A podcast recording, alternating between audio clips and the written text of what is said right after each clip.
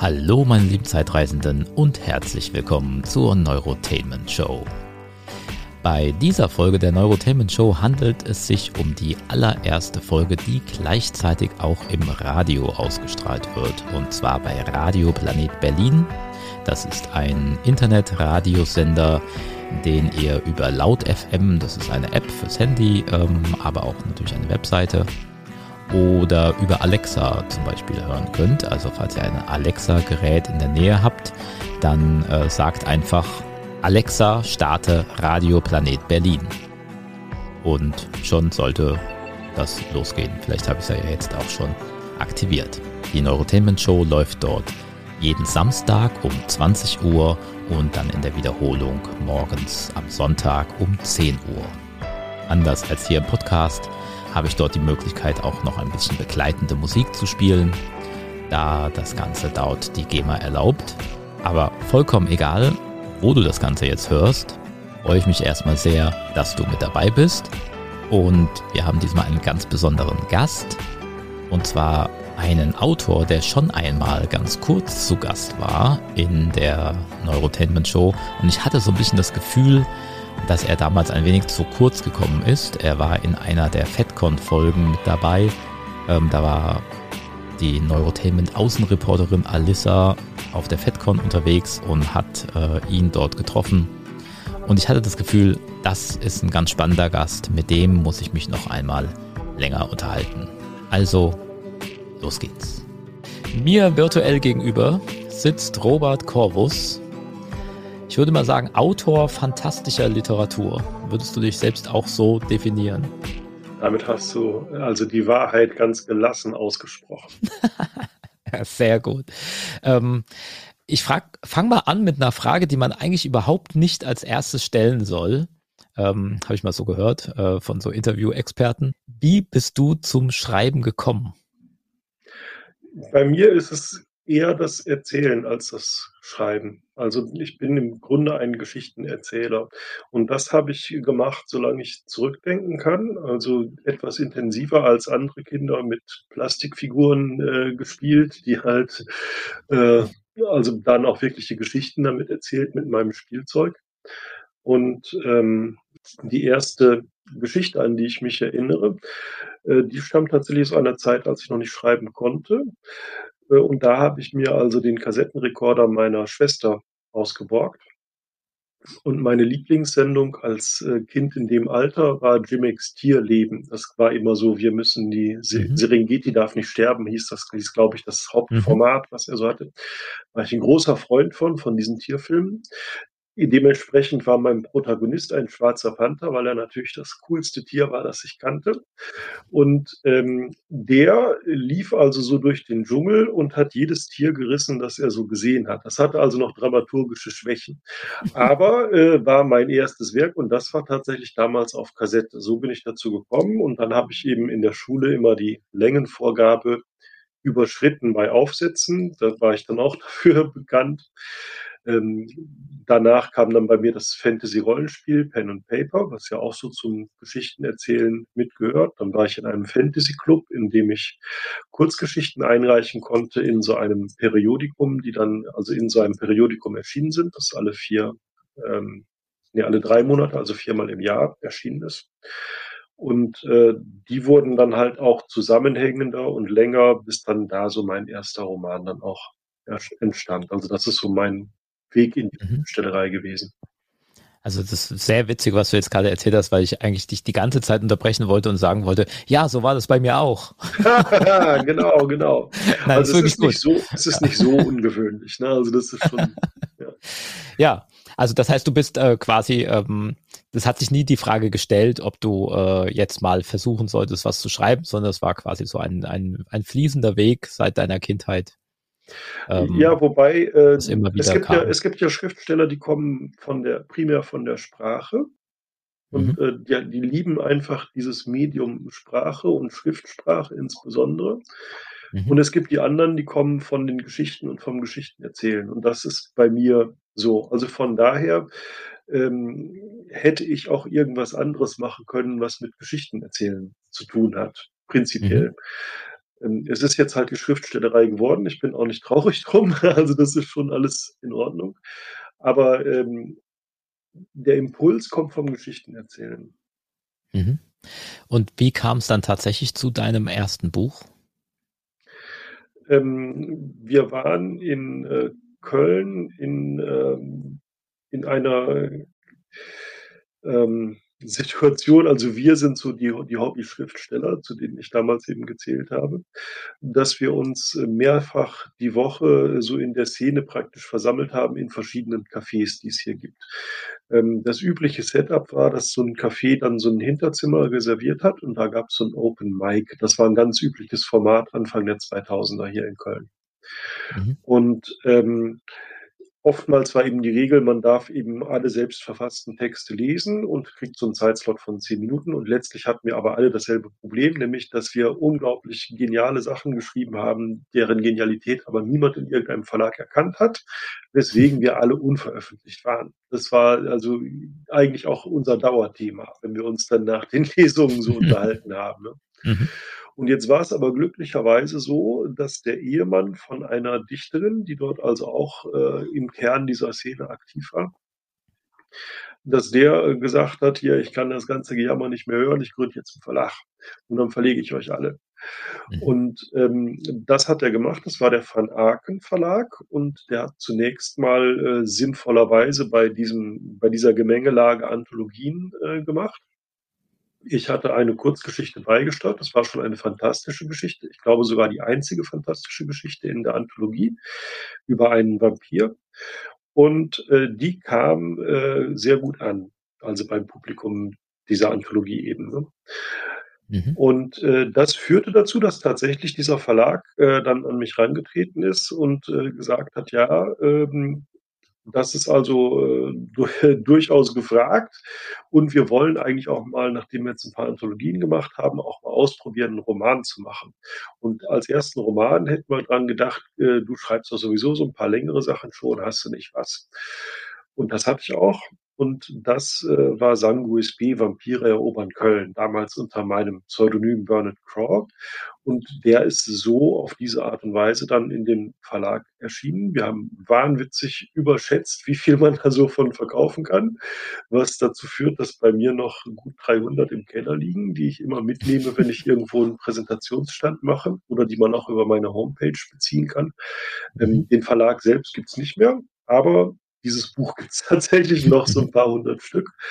Ähm, und ich verkaufe es immer noch besonders gerne, obwohl ich weiß, dass es natürlich, äh, von meinen schriftstellerischen Fähigkeiten entgegen meiner damaligen Selbsteinschätzung noch nicht optimal ist, ähm, verkaufe ich's trotzdem immer noch gerne, weil man vielleicht, äh, 'ne besondere Beziehung hat so zu seinem Erstlingswerk.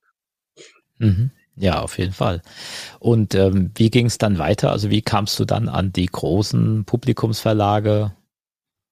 Wie ist das Ähm passiert? Hattest du hast du 'n Agenten oder was war der Weg? Ja, dazwischen, äh, war allerdings noch so 'n, äh ja, ich würde jetzt mal sagen, so 'n mittelgroßer Verlag, also eigentlich zu groß für 'n Kleinverlag, zu klein für 'n Großverlag. Das war damals Fantasy Productions oder in der Kurzform Fan-Pro. Die gibt's immer noch, die machen jetzt aber nur noch so Special Interest Bücher. Und damals war das primär ein Rollenspielverlag für Deutschlands erfolgreichstes Pen&-Paper-Rollenspiel, äh, „Das Schwarze Auge“, die zusätzlich in Lizenz noch diverse andere Spielsysteme im Programm hatten, insbesondere Shadowrun und Battletech.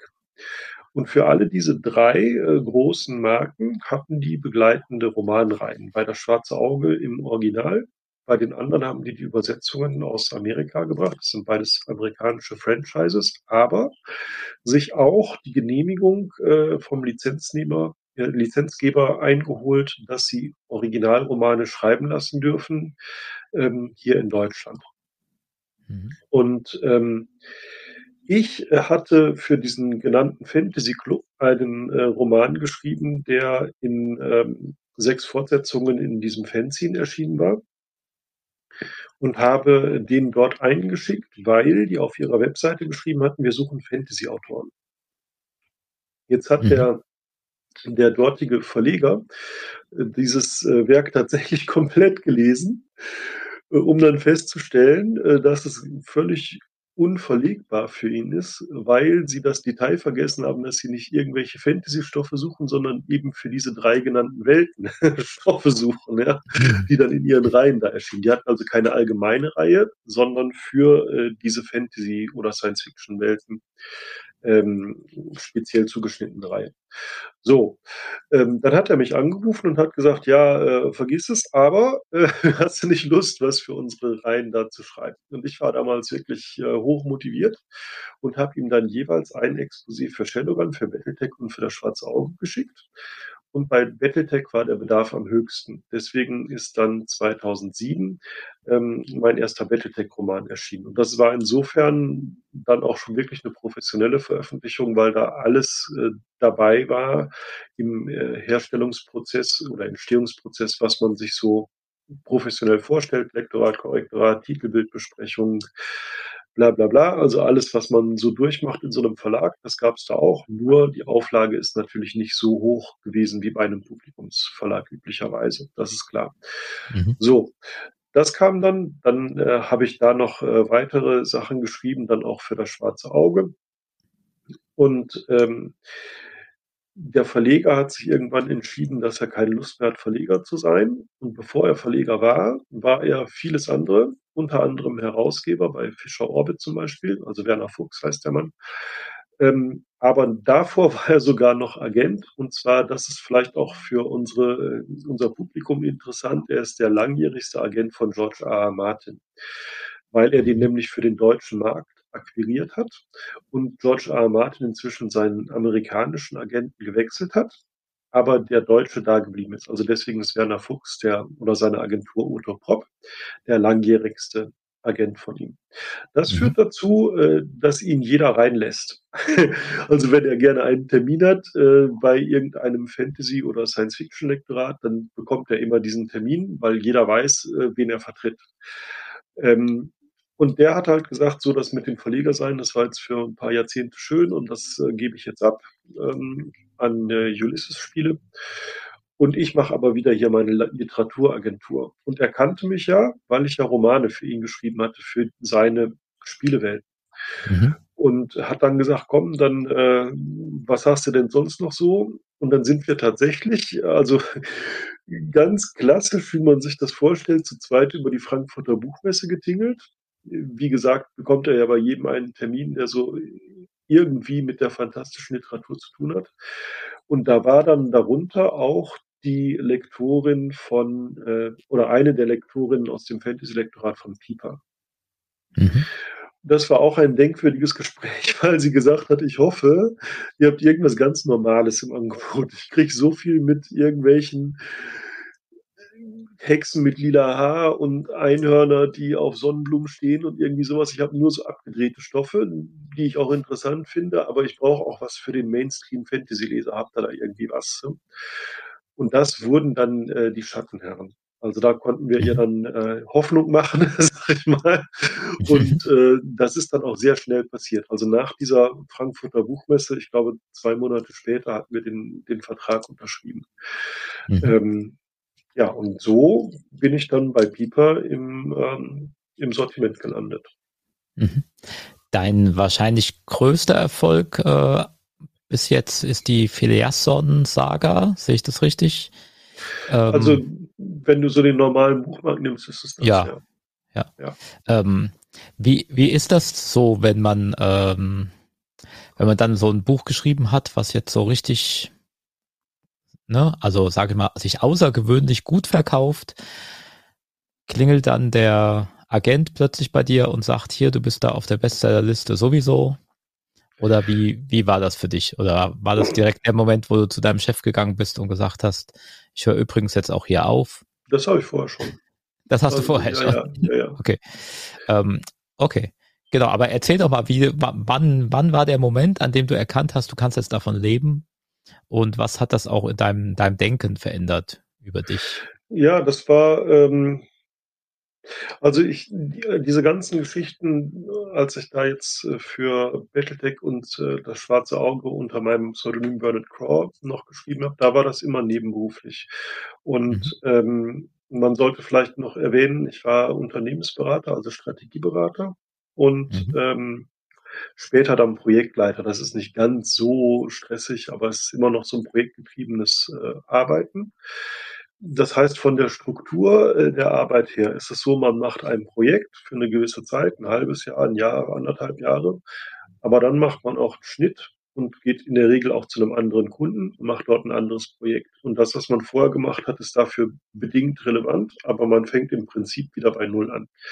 Das mhm. ist wichtig zu verstehen, ähm, weil dann das Angebot kam von äh, IBM, äh, dass sie gesagt haben, wir wollen eigentlich gerne Personal reduzieren und geben euch dafür noch so einen goldenen Handschlag unter der Bedingung, dass ihr nie wiederkommt. Und ähm, das war genug Geld für mich, um äh, damit im Zweifel ein komplettes Jahr zu finanzieren. Mhm. So, und äh, wie vorher dargestellt, ist ein Jahr auch eine realistische Zeitraum gewesen, um auf irgendeinem Projekt zu sein. Also wenn man sich so reindenkt in diese Branche, dann ist es im Grunde egal, ob ich jetzt ein Jahr lang ein Projekt irgendwas gemacht habe oder ein Jahr lang Skifahren in den Rocky Mountains war oder ein Jahr lang probiert habe, mich als Schriftsteller zu etablieren weil äh, man danach ja sowieso wieder anfängt. Wenn ich jetzt, jetzt inzwischen bin ich halt, also seit 2003, also neun Jahre bin ich jetzt aus dem Business raus, zehn fast. Ja. Dann ist es natürlich was anderes, ne? aber weil man in den generellen Ablauf nicht mehr drin ist. Aber grundsätzlich mal ein Jahr rauszugehen, ist in so einer Branche überhaupt kein Thema, gar kein Problem. Ne? Mhm. Und da habe ich mir dann halt gedacht, gut, äh, ich habe gewisse erste Erfolge hier und ich hatte da dann auch diesen Vertrag mit äh, Pieper über eine Trilogie direkt, in dieser Schattenherren-Trilogie. Und äh, da habe ich mir dann gedacht, gut, wenn ich das jetzt nicht probiere, werde ich mich immer fragen, ob es nicht eventuell geklappt hätte. Und ich habe ja wenig zu verlieren, weil ich zwar nicht bei IBM, aber bei einer anderen Firma wieder einsteigen könnte ins Projektgeschäft mit dem mhm. entsprechenden Hintergrund und dieses Jahr an sich auch auf jeden Fall finanziell durchstehen werde. Ne? Also das durch diese Abfindungssumme.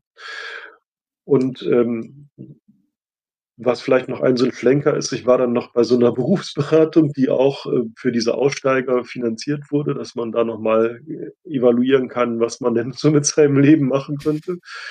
Und die haben tatsächlich gesagt, äh, ich weiß gar nicht, was wir hier diskutieren. Äh, Sie machen selbstverständlich diese Schriftstellerei-Geschichte. Und ich habe denen gesagt, ihr seid ja wohl bekloppt, da kann kein Mensch von leben. Mhm. Und dann meinten die, das stimmt nicht, es gibt sehr wenige, aber es gibt Leute, die davon leben können. Äh, und wir raten ihnen da ganz dringend zu. Und das Interessante ist, dadurch, dass die mir dazu geraten haben, haben die massiv Geld verloren, weil die, äh, wenn ich irgendwo angestellt worden wäre, prozentual an meinem Jahresgehalt beteiligt gewesen wären. Also von IBM hätten die einen Prozentsatz bekommen von meinem Jahresgehalt. Und das war halt natürlich null, wenn ich nicht angestellt werde irgendwo. Also die haben ihr Geld praktisch abgeschrieben, um mich dazu zu motivieren, Schriftsteller zu werden. Das fand ich irgendwie dann überzeugend. Und so habe ich das dann ähm, mich dazu entschlossen und, und ja, bis heute auch nicht bereut. Also das, das war schon eine gute Entscheidung. Wie schreibst du denn? Also äh, beschreib mir doch mal den, den Vorgang? Wie baust du deinen Tag auf? Wie gehst du an ein Buchprojekt ran? Also äh, es gibt ja verschiedene Phasen bei so einem Buchprojekt. Ne? Also es gibt so die ganz grob kannst du sagen, die Konzeptionsphase, dann die Rohfassung schreiben, dann das Überarbeiten. Und ähm, das, was ja die meisten Leute damit verbinden, ist diese Schreibphase, diese mittlere. Und bei, in dieser mittleren Phase, da bin ich tatsächlich äh, meistens sehr, sehr diszipliniert. Also wenn ich es so einrichten kann, wenn ich keine anderen Termine habe, weil ich irgendwo eine Lesung zugesagt habe oder irgendwie sowas, äh, dann äh, stehe ich tatsächlich äh, so zwischen sieben, halb acht auf, setze mich direkt an den Rechner, fange an zu schreiben ähm, Wenn es ideal läuft, fällt mir um 12 Uhr auf, dass ich noch den Schlafanzug anhab und äh, denke, jetzt ist auch mal Zeit für Mittagessen. Mhm. Mittagspause mache ich in der Regel ähm, recht lang, also bis vier. Setze mich dann aber wieder an den Rechner und schreibe dann, äh, bis ich müde bin. Das ist dann vielleicht 10 Uhr und das mache ich dann. Ähm, dann gehe ich halt ins Bett und am nächsten Morgen geht das genauso weiter ähm, bis der Roman fertig ist. Das sind dann auch wirklich sieben Tage in der Woche. Also ohne Pause idealerweise. Das führt aber auch dazu, dass ich äh, meine äh, Rohfassungen in der Regel in einem Monat fertig habe, was in der Branche als recht flott gilt. Mhm. Das ist so die, die Kernphase des, äh, des Schreibens. Das Konzipieren ist mehr so eine Luftikusarbeit, also da, wo man dann mal eine Idee hat, die dann äh, festhält, dann sich wieder mit ganz anderen Sachen beschäftigt, also E-Mail-Korrespondenz oder was immer es so, so halt gibt. Ähm, dann kommt die nächste Idee, die packt man dann da dran. Ähm, ja, also da habe ich früher viel, viel Schmierzettel verbraucht. Inzwischen mache ich das elektronisch, äh, weil das einfach auch geordneter ist und man auch seine eigene Handschrift nicht unbedingt äh, immer wieder entziffern kann, wenn das zu lange her ist oder so. Ähm, also da habe ich jetzt inzwischen so meine Tools, die ich da verwenden kann. Äh, wenn dann dieses Scribbeln fertig ist, dann übertrage ich das in ein Shareware Tool, das heißt Y-Writer von einem australischen Kollegen entwickelt. So ein virtueller Zettelkasten, da habe ich dann meine, meine Szenen ähm, drin. Ähm, und wenn ich meinen Szenenplan habe, dann kann ich eigentlich schreiben. Also es gibt auch Kollegen, die machen für sich selbst äh, Exposés und Treatments. Das mache ich nicht, das behindert mich eher. Also ich brauche tatsächlich Exposés nur, um ähm, meine Projekte zu verkaufen.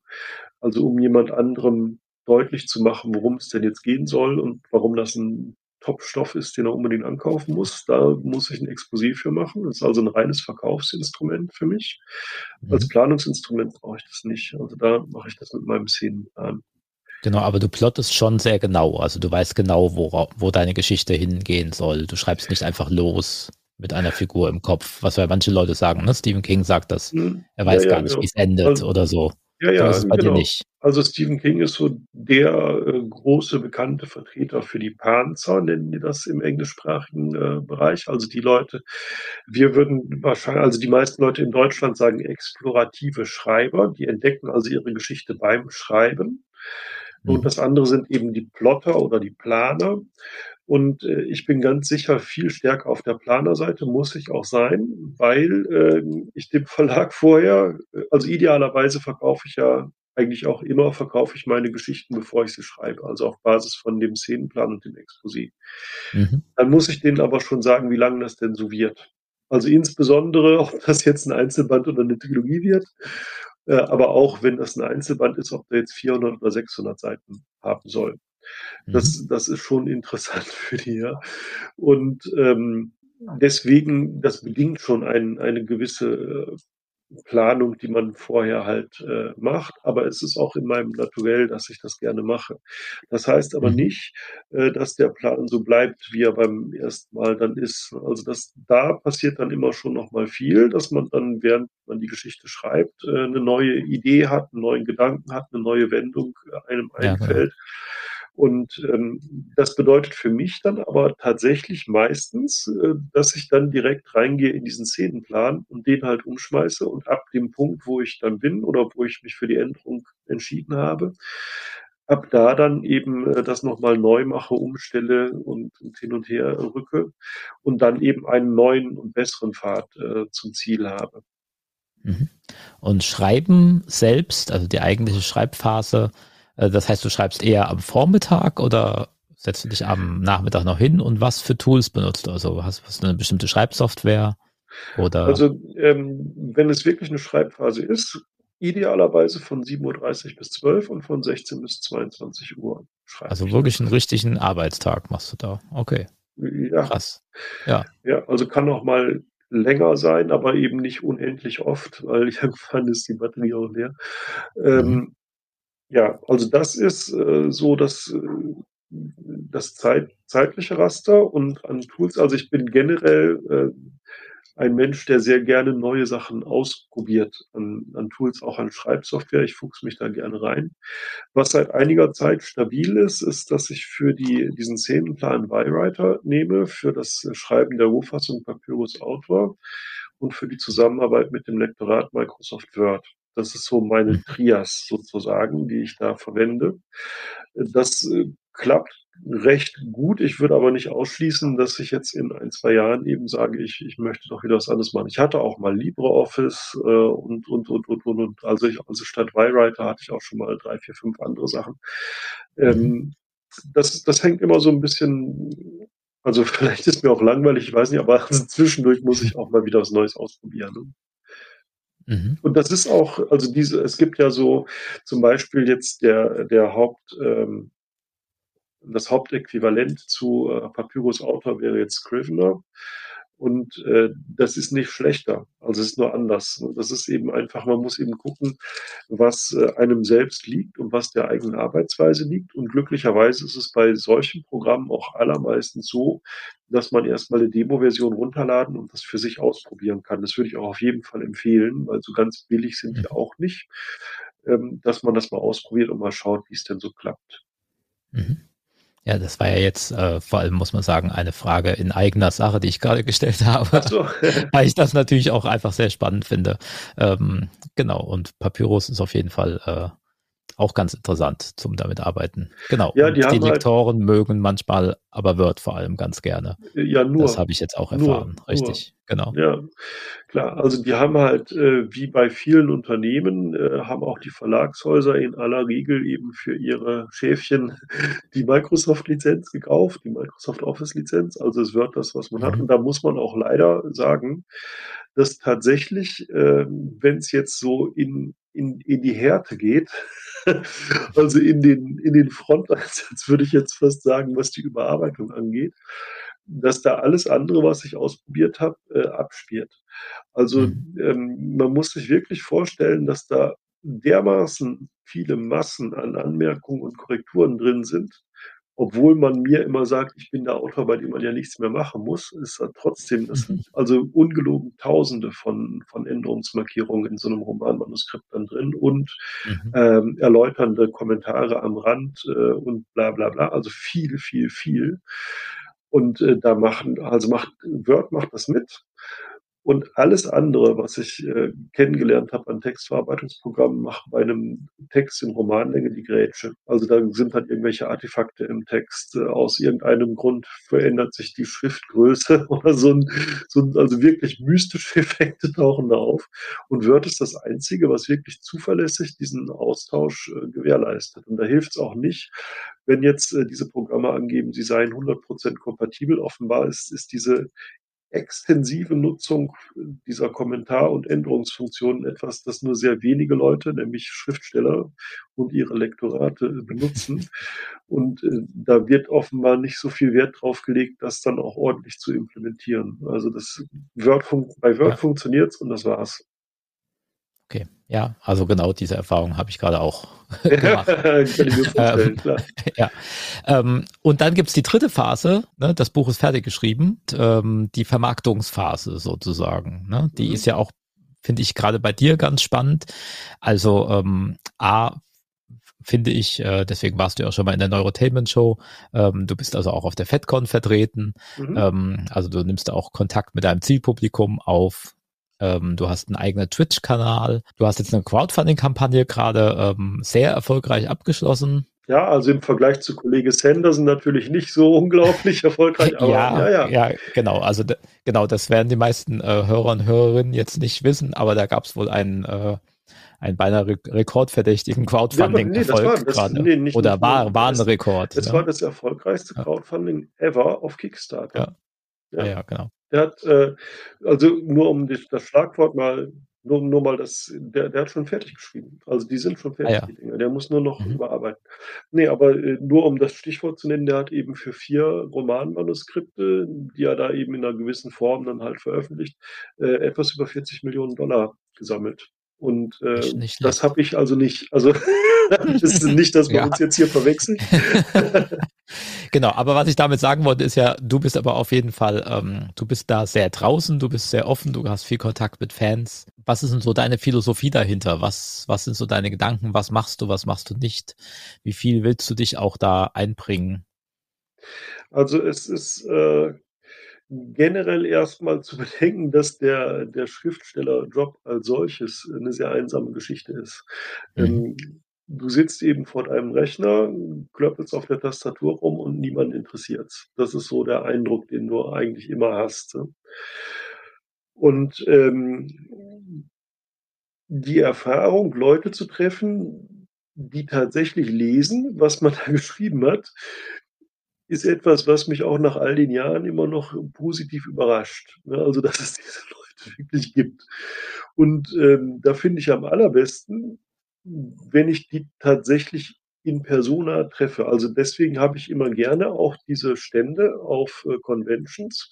Nicht nur, um da äh, natürlich auch, aber nicht nur, um neue Leute aufmerksam zu machen, was auch immer gut klappt. Also, das, äh, ähm das ist ist wirklich 'ne gute Methode, um um Leute, die sonst nie auf einen aufmerksam geworden wären, auch mal, äh, zu treffen. Aber genauso gerne, äh, um die Leute mit dem Rollkoffer zu treffen, die da diesen ganzen Rollkoffer voll haben mit irgendwelchen Sachen, die ich geschrieben habe und das einmal durchsigniert haben wollen. Äh, um auch mal zu wissen, wer das überhaupt ist, äh, der so diese Sachen liest, die die man so schreibt. Also der Kunde ist ja das große unbekannte Wesen und der Leser ist noch unbekannter. Also, das ist schon, ähm, für mich spannend immer, ne? Und es ist ich habe auch eine eine völlig, äh, eigentlich irrationale, aber sehr große Grundsympathie für alle Leute, die meine Sachen lesen. Also, die können das eigentlich sobald jemand kommt und 'n Buch von mir in der Hand hat, dann kann das eigentlich gar nicht mehr verreißen. Die finde ich alle super sympathisch. Und, äh, wenn ich die dann Mhm. treffe, das ist natürlich klasse. Und davon 'n ganzes Stück weiter runter, also lange nicht so intensiv, aber immerhin auch, äh, ist es halt, wenn ich jetzt hier auf Twitch mit den Leuten, äh, interagieren kann und so. Bei Twitch kommt aber noch was Zusätzliches dazu. Ich habe so 'n Format, wo ich häufig, äh, einen Gast, äh, begrüße bei mir, mit dem ich über irgendein Thema spreche. Und das sind Leute, die jetzt grade in der, äh, Corona-Zeit, ähm, nicht so oft im Kontakt mit mir sind oder ich nicht mit denen, sodass also diese Einladung bei mir im im Twitch äh, Stream, sich mal zu unterhalten, auch immer 'ne gute Möglichkeit ist, einfach mit denen noch mal intensiver in Kontakt zu kommen über das Mhm. Vorgespräch, aber dann natürlich auch über die Sendung. Das sind halt Leute, mit denen ich unheimlich gerne Kontakt halten möchte, äh, aber durch die Corona-Pandemie sich das nicht mehr von alleine ergibt. Sonst hat man sich eben öfter mal einfach so getroffen, weil man auf denselben Conventions war oder irgendwie solchen den den Buchmessen Mhm. oder was es da so gibt. Und alle diese Treffpunkte, die sind ja jetzt seit 2 Jahren weggefallen. Ähm, und das ist für mich also noch mal 'ne Möglichkeit, auch auch selbst zu erfahren, was ist denn bei dir so passiert die letzten 1 1/2 Jahre? Wo stehst du denn so, ne? Und das ist 'ne schöne Sache. Also, Mhm. deswegen, ähm, ich bin da sehr froh da drum, dass es eben diese modernen Medien jetzt gibt. Ich mag mir kaum ausmalen, wie uns alle diese Pandemie mit Isolationserscheinungen getroffen hätte, wenn wir nicht Videokonferenzen machen könnten und und solche also auf diese Art und Weise zumindest 'n bisschen in Kontakt bleiben können. Also, auch da hast du jetzt grad schon wieder das Geheimnis auch von diesem Podcast hier verraten. Ich mache ja diesen Podcast nur, äh, damit ich mich mit Leuten unterhalten kann, mit denen ich sowieso schon immer mal gerne reden wollte. Ja, ah, das ist ja auch 'ne gute das Möglichkeit, natürlich, ja, klar. genau. Ähm, eine letzte Frage habe ich an dich, ähm, oder im Namen der Hörer und Hörerinnen. Was für Tipps hast du, wenn da jetzt jemand sitzt grade, der hört das und denkt: „Ja, ich würde auch gern schreiben, ich habe auch ganz tolle Ideen“, äh, genau, was würdest du sagen? Wie wie wird man Autor fantastischer Literatur? Ja, das kommt sehr drauf an, was man so da drunter versteht. Aber, äh, Autor an sich wirst du ja einfach durch das Schreiben, ne? Das Autorsein an sich hat ja mit dem Veröffentlichen zunächst mal nichts zu tun. Und da ist Mhm. es auch wirklich schön für für uns, unsere Art der Kunst, die wir ausüben, die hat ja kaum Voraussetzungen. Die meisten Leute haben schon einen PC oder Laptop oder irgendwie was aus irgendwelchen anderen Gründen, ähm, und haben auch da 'ne Textverarbeitung drauf und mehr braucht man auch nicht. Und man kann im Zweifel ja sogar auch mit der Hand schreiben, wenn man das lieber möchte. Aber das ist jetzt anders, als wenn ich jetzt sage, ich, äh, habe den Drang in mir, ich möchte Bildhauer werden. Ja, da muss ja 'ne ganz andere Voraussetzung erst mal schaffen an Werkzeug und an Werkmaterial auch, äh, und ich muss 'ne 'ne Ausbildung machen, damit ich mir nicht selbst die Finger abhaue, wenn ich da jetzt da am Rummeißeln bin und so. Das ist bei uns ja alles nicht. 1. Vorteil. 2. Vorteil: Das komplette, äh, Handwerk der Schriftstellerei ist völlig liegt völlig offen. Also, man kann 'n Buch kaufen, aufschlagen, da steht alles drin, was man lernen kann. Ähm, das ist auch anders. Also, bei 'nem Maler müsste ich jetzt auch es reicht nicht, dass ich das Bild betrachte und dass ich mir anschaue, wie das Bild komponiert ist, sondern ich müsste darüber hinaus auch noch Fachwissen erwerben über das Mischen von Farben zum Beispiel, wie man so was vernünftig macht und wie 'ne Leinwand beschaffen sein muss und solche das müssen wir alles gar nicht. Das steht alles völlig offen da. Von daher ist das, äh, 'ne sehr niederschwellige Kunstform, ne? Also, man Mhm. jeder kann das ausüben und soll das auch gerne ausüben und kann das machen. Äh, und von daher, äh, da braucht man wirklich überhaupt keine Hemmungen zu haben. Das wäre wahrscheinlich sogar auch mein Rat: Macht es einfach mal. Ich glaube auch, äh, obwohl ich selbst auch Schreibkurse gebe, ich bin auch Gastdozent an der Uni Münster und so was, ne? Mhm. Ähm, trotzdem finde ich, eigentlich muss man nur lesen und schreiben. Also, diese ganzen Kurse und den ganzen Kram, das ist alles kann einem Abkürzungen zeigen, aber notwendig ist es nicht. Notwendig ist nur, dass man viel liest und viel schreibt, ähm, und mit 'n bisschen kritischem Auge die eigenen Sachen betrachten kann auch, ne? Also, das das auch. Aber im Grunde ist das ist das sehr gut im Selbststudium zu machen und man kann auch einfach loslegen. Und, äh, es ist auch extrem hilfreich, mit einer gewissen Naivität da ranzugehen, ne? Also, wenn ich 'n gutes Gedächtnis hätte und mich immer da dran erinnern würde, wie viel Quälerei das ist, so 'n Roman zu schreiben. Also, das, was mir immer wieder klar wird, kurz bevor ich fertig bin mit dem Roman, ja. Wenn ich das nicht vergessen hätte, bevor ich den nächsten wieder anfange, dann würde ich wahrscheinlich keinen nächsten schreiben. Also, das das ist schon so 'ne gewisse Naivität, wenn man da so rangeht, ist 'n Vorteil, ist kein Nachteil. Also, da Mhm. deswegen, äh, haut da in die Tasten, macht das einfach, ne? Schreibt die Geschichte, die ihr immer schon mal lesen wolltet und die hier solche Schnösel wie der Corvus nie zu Papier bringen, also schreibt mal selbst. Wunderbar, danke für diesen Tipp und, äh, danke für das Gespräch. Gerne, gerne. Für alle Fans von ihm da draußen, Robert Corvus will be back. Und zwar in einer der nächsten Folgen reden wir noch mal etwas ausführlicher über das, äh, deutsche Serienphänomen Perry Rhodan. Jetzt aber kommen wir direkt zu einem ganz anderen Interview. Und zwar habe ich mich unterhalten mit Tom Spalek, Geschäftsführer der Firma BSB Film, bei der ich selbst arbeite und der auch der Produzent meines ersten Spielfilms war oder ist. Und er erzählt uns mal so ein paar Dinge, wie das Ganze bei ihm so angefangen hat und hat da vor allem einige ganz lustige Anekdoten zu erzählen aus der Zeit, als er noch beim Filmverleih tätig war. Naja, hört einfach selbst. An meiner Seite habe ich Tom Spalek, Geschäftsführer der Firma BSB Film und generell ein Mensch, der sehr viel mit Film zu tun hatte in seinem Leben. Ähm, begonnen mit der Blechtrommel, kann man das so sagen? Oder? Nein, begonnen nicht mit der Blechtrommel. Also ich will, äh, ich habe natürlich die, die zeitliche Abfolge nicht genau im Kopf, aber es war so, dass ich in meiner Funktion als Assistent des Pressechefs von United Artists, ein kleiner Assistent muss man sagen, verschiedene Begegnungen hatte mit, mit Leuten, Filmgrößen sogar. Ähm, das fing damit an, dass ich mit dem äh, Redakteur des Südwestfunks, dem Albert Krogmann, der auch eine Filmsendung oder sowas hatte, äh, mal in Paris an der Tür von Charlotte Rampling geklingelt habe, weil er ein Interview mit ihr machen wollte. Ich kann mich dummerweise nur noch daran erinnern, dass sie die Tür, Tür geöffnet hat. Sie war vollständig bekleidet. Schade. Und, äh, und dann hat er mit ihr ein Interview wohl gemacht, wo ich aber dann nicht mehr anwesend war. Dann ging es weiter mit äh, der Sache, die ich immer wieder gerne in, Freundeskreis oder so erzähle, äh, dass ich mal mit Robert De Niro und Martin Scorsese äh, zu Abend gegessen habe. Äh, natürlich nicht alleine, sondern mein Chef, der Werner Rochau, ähm, war dabei und noch ein, zwei Journalisten. Und wir haben irgendwo, es war wahrscheinlich im Bayerischen Hof oder im Atlantik Hotel, zu Abend gegessen und ich saß dabei habe mir damals gar nichts so wahnsinnig Tolles dabei gedacht, sondern habe mitgegessen, habe den beiden auch keine Frage gestellt. Aber es ist mir irgendwie noch in Erinnerung. Bah, die weiteren Sachen, dass ich zum Beispiel mit äh, den Supernasen äh, Thomas Gottschalk und Mike Krüger, aber anlässlich des Films Piratensender Powerplay. Er erst dann noch vor das den Supernasen. Der, ja, ja, vor den Supernasen. Die habe ich vom Bahnhof abgeholt und irgendwo hingefahren.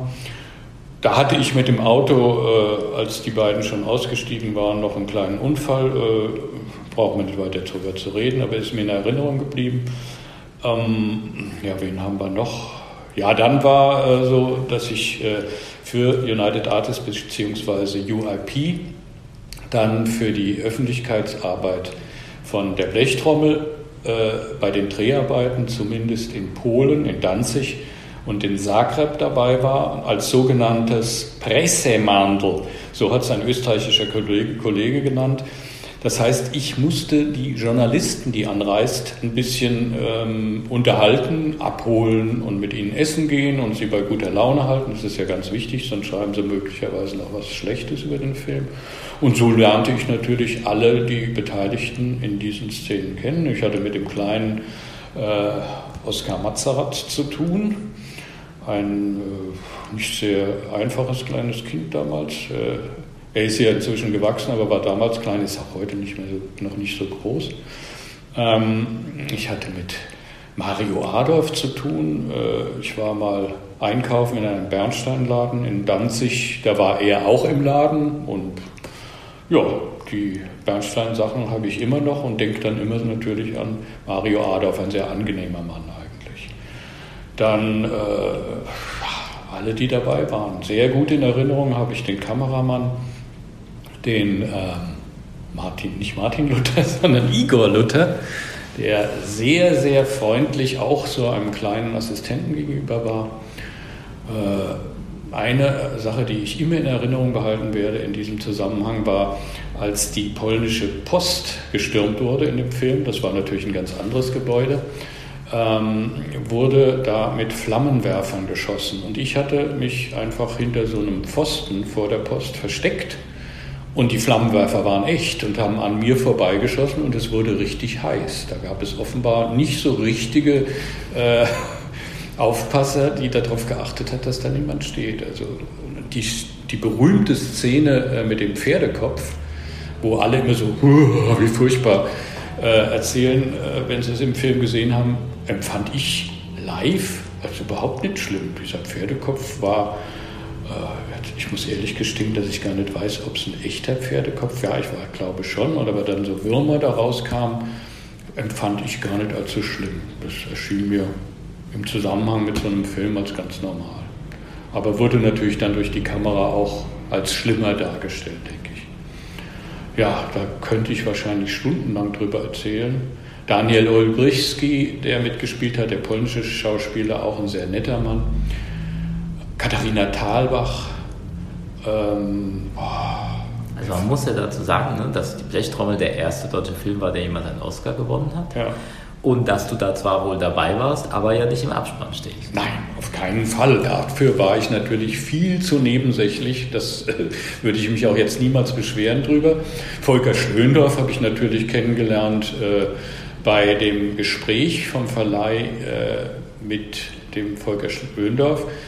Äh, und meiner Anwesenheit wurde dann entschieden, ob ich da mit darf. Und der Volker, der ja aus der gleichen Stadt kommt wie ich, nämlich aus Wiesbaden, hat sich da nicht negativ über mich geäußert. Und bis heute begegne ich ihn öfters mal. Und, äh, genau, wir sind ja, mir letztens begegnet ja, bei der 2001-Ausstellung im genau. Filmmuseum. Also äh, genau. er muss sich manchmal ein bisschen anstrengen, sich an mich zu erinnern, aber es gelingt ihm dann, wenn ich darauf hinweise, Blechtrommel und Wiesbaden.